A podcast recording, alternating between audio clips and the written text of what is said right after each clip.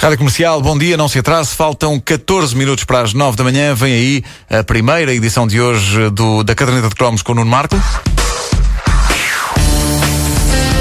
Hoje à volta do Joá e dos seus brindes.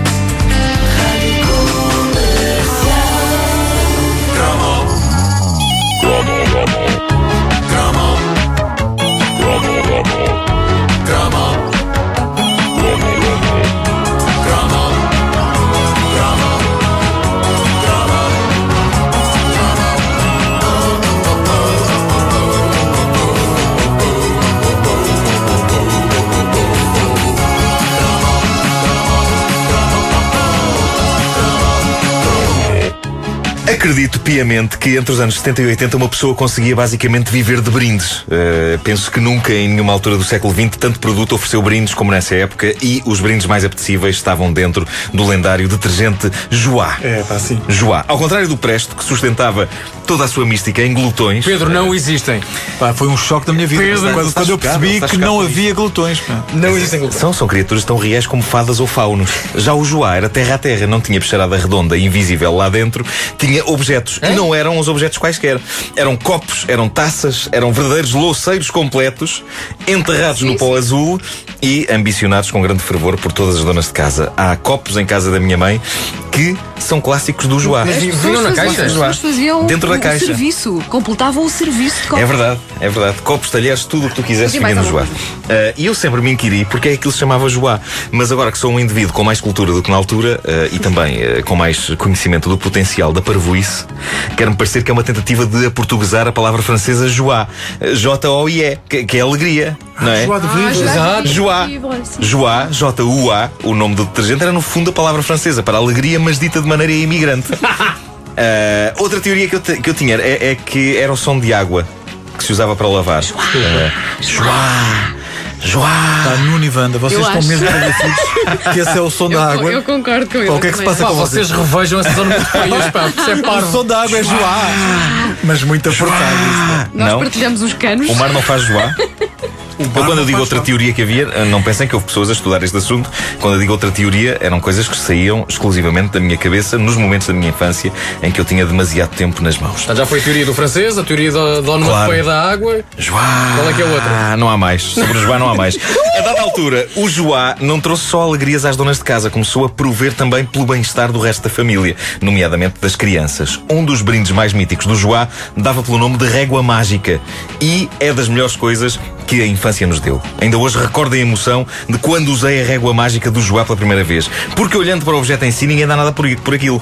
É um retângulo de plástico com os orifícios largos. Dentro desses orifícios colocava-se uma rodinha de plástico com furos, introduzia-se a ponta da caneta nos furos, fazia-se a roda de plástico rodar dentro do orifício da régua mágica e de repente surgia no papel uma bonita flor.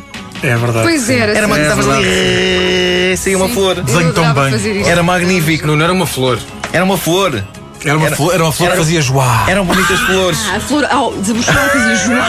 Depois ias buscar as tuas canetas molinho e pintavas a E flor. pintava a flor. Ai, Nuno contentinho. É tanta flor bonita. Era magnífico. Eu, entretanto, fiquei a saber que aquele objeto tem um nome técnico, é o espirógrafo. Santinho. Mas para nós será sempre a régua mágica do Joá. Mas como é que é? Era eh, Espi- absolutamente espirógrafo? espirógrafo. Eh, era, era de gênio. Pouco depois da régua mágica, o Joá deu aquilo que seria o brinde mais cobiçado de sempre por parte da petizada: as tampinhas para lápis ou canetas. Tinham a forma de frutas, mas com olhos, nariz, boca, bracinhos e perninhas. Havia um morango a rir, uma laranja, uma amora. Já não me lembro bem das variedades. Isso é cena de gaja, pá. Mas eram. Não, eu queria tanto. Era, era, era. E tinha um anúncio que explicava, tinha uma canção. Somos as seis tampinhas para lápis e canetas. Diz-me que não era assim. Era, era assim. Era, tu- e tu era querias letra. isso? Eu queria. Eu também. Eu, eu, Mas não era só eu, toda a gente. Ah, ah, aquele anúncio, como aliás quase todos os anúncios daquela época, ah, conseguiu fazer com que o ato de colecionar aquelas tampas que se enfiavam nos rabos das Nos rabos, canetas ah, e dos lápis parecesse a coisa mais essencial do mundo. Pelo menos para mim tornou-se numa obsessão e eu acho que deliberadamente sujei mais roupa do que o normal só para ver os pacotes de Joá desvanecerem-se e novos pacotes chegarem. Cheguei a dizer à minha mãe e à minha avó: não, não, não podem comprar já uns 20. Aquilo não se estraga, fica ali na dispensa. E tu podias escolher os objetos ou era uma surpresa? Era surpresa! lá dentro, Daí então. queria comprar 20. Porque era para ter a certeza que saía a coleção toda. E depois Ah, sem o vidro houve brancos, muito boas- pá. Isso é que era, isso é que era a chatice. Ah, o que é certo é que, a dada altura, consegui reunir 5 das 6 tampinhas. Faltava-me a amora. E muito pacote foi aberto sem que ela aparecesse. E eu estava a perder a esperança, estava com muita tristeza no meu coração, quando uh, há esse acontecimento mítico que envolve uma grande figura da minha infância, que é o Petrolino. O quê? O Petrolino. O Petrolino era um, um indivíduo que ia todas as noites numa caminhonete enorme porta a porta. A caminhonete era uma espécie de mercearia ambulante, tinha tudo lá dentro. Petrolino? Era o Petrolino. E, e era preciso, entre outras coisas, comprar detergente, joá. O que tu fazias com o Joá? eu penso- falavas do Joá? É, Não, não, não queria saber do Joá para nada. Eh, eu queria era extrair, extrair o brinde lá de dentro.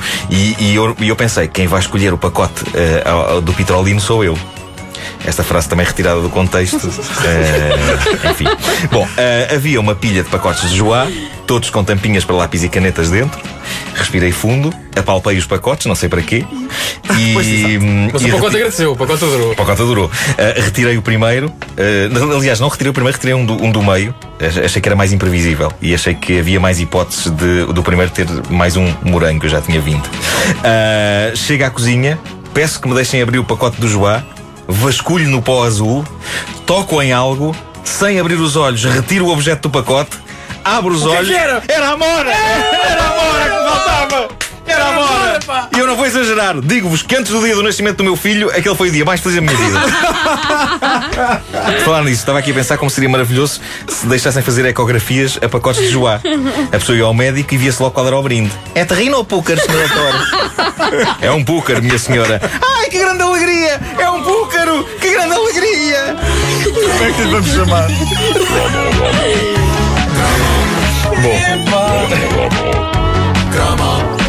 A caderneta de cromos com o Nuno Marco disponível também em formato podcast em radiocomercial.clix.pt para poder ouvir as vezes que quiser, onde quiser. Faltam 7 minutos para as 9. Bom dia, obrigado por estar a acordar com a Rádio Comercial. É uma manhã de quinta-feira com promessa de uma descida das temperaturas.